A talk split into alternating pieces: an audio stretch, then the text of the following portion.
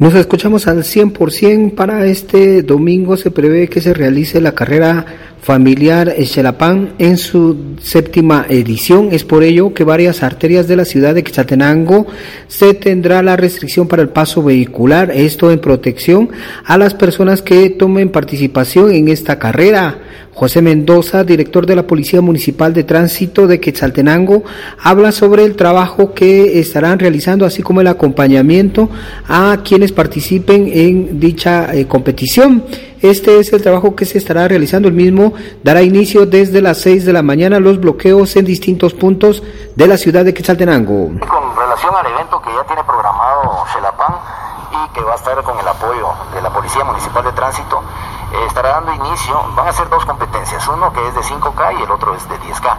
El de 5K prácticamente va a estar saliendo también del Parque Central, se dirige a la Rotonda La Marimba, sube por lo que es Cuesta Blanca hacia la 14 Avenida, de la 14 Avenida baja a lo que es eh, calle Rodolfo Robles, de la Rodolfo Robles baja sobre la 12 Avenida, se dirige nuevamente al Parque Central, esa es la, la de 5K, entonces ahí van a haber varios puntos que van a estar bloqueados.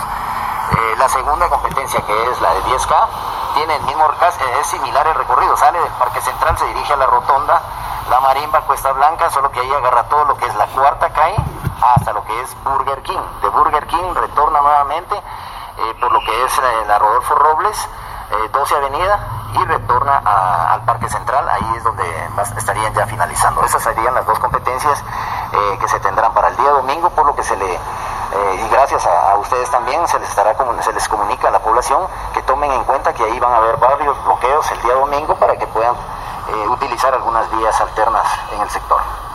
¿Desde a qué hora aproximadamente podrían estar bloqueados en los pasos?